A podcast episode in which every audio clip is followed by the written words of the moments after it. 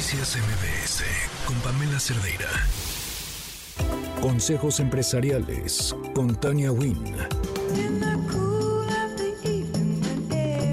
Tener un side business. Ahora sí que tener o no tener un side business, esa es la cuestión. ¿Cómo estás, Tania? Qué gusto saludarte.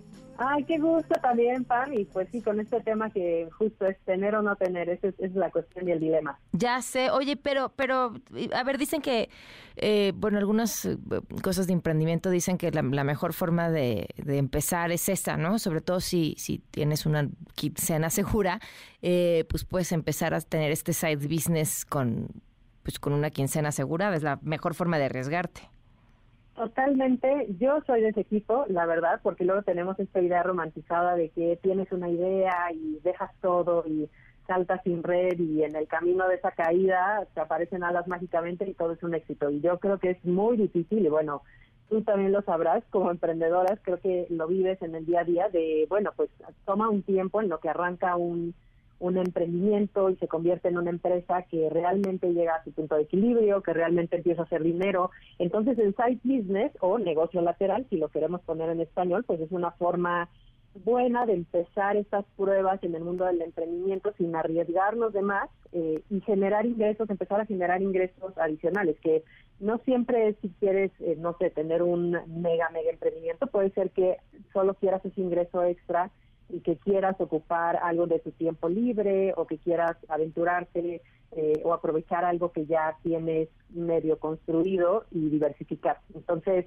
eh, creo que para empezar un side business, lo que hay que entender primero es que eh, es, diferente entre un emprendimiento tradicional, en el sentido de que se hace paralelamente a las actividades laborales que ya tenemos hoy en día y que puede significar, como decimos, un ingreso extra, sobre todo cuando estamos iniciando este nuevo emprendimiento. Entonces, ¿cómo lo empezamos? Porque pues ya ahí está la base, pero ¿qué hacemos? Y creo que aquí es importante que digamos que aunque sea algo que puedas pensar que es muy pequeñito, sí requiere una etapa de planeación.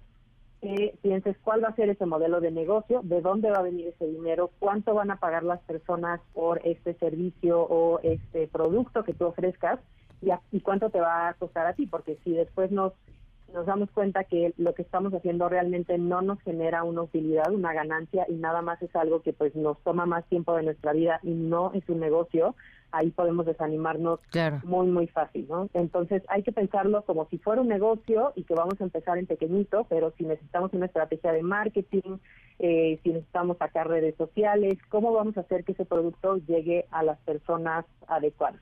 Entonces hagamos esa planeación y estrategia y consideremos también cuál es la inversión de tiempo que le tenemos que eh, dedicar, porque si tal vez ahorita tenemos un trabajo que en vez de ocho horas nos consume 10, 12 horas entre el traslado y pues que estemos ahí, tal vez eh, esto solo es factible en los fines de semana o unas cuantas noches, pero pues si nos estamos eh, tal vez desgastando diario, pues no va a ser sostenible. Entonces veamos que sea sostenible eh, si necesitamos también invertir dinero en material, en publicidad, para darle un pequeño empujón inicial, considerémoslo también, pero también entendamos que el side business debería de empezar eh, como algo pequeñito que podamos ir probando. Entonces, si ya dijimos, bueno, necesito, qué sé yo, esta gran cantidad de dinero, pues tal vez podemos regresar unos pasos y analizar cómo es que podemos lanzar algo mínimo, que en emprendimiento es el producto mínimo viable, cómo puedo lanzar como la versión más pequeñita para salir al mercado y empezar a probar si hay demanda y si las personas están interesadas en eso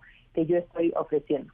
Eh, entonces, bueno, ejemplos de side business hay muchísimos. Yo lo que me gustaría dejarles aquí es, porque digo, hay, listas enormes en Internet de qué podría ser un side business y que piensen en algo que ya están haciendo actualmente. Si tal vez son ilustradores eh, o marqueteros en una agencia de publicidad, pues tal vez ese mismo servicio lo pueden ofrecer hacia personas hacia afuera como tipo freelance.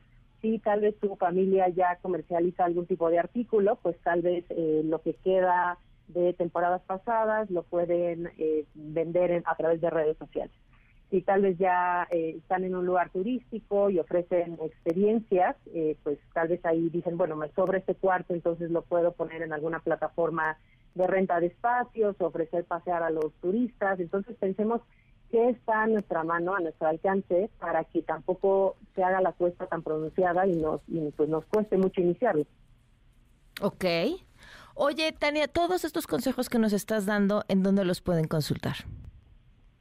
Pues nos pueden seguir más en Women Index y ahí hablamos justo de toda esta profesionalización y de cómo podemos hacer que nuestra carrera siga creciendo. Entonces las invitamos a todas las mujeres que nos están escuchando pues a, seguirnos en womenindex.w y latina M y pues que justo hagan ahí visible su trabajo, no solo formal, si es que lo tienen, sino también un side business. Sí, claro, y ojalá les resulte tan bueno que su side business termine convirtiéndose en su main business.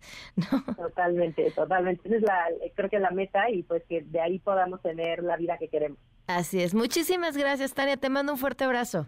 Yo también, beso. Noticias MBS con Pamela Cerdeira.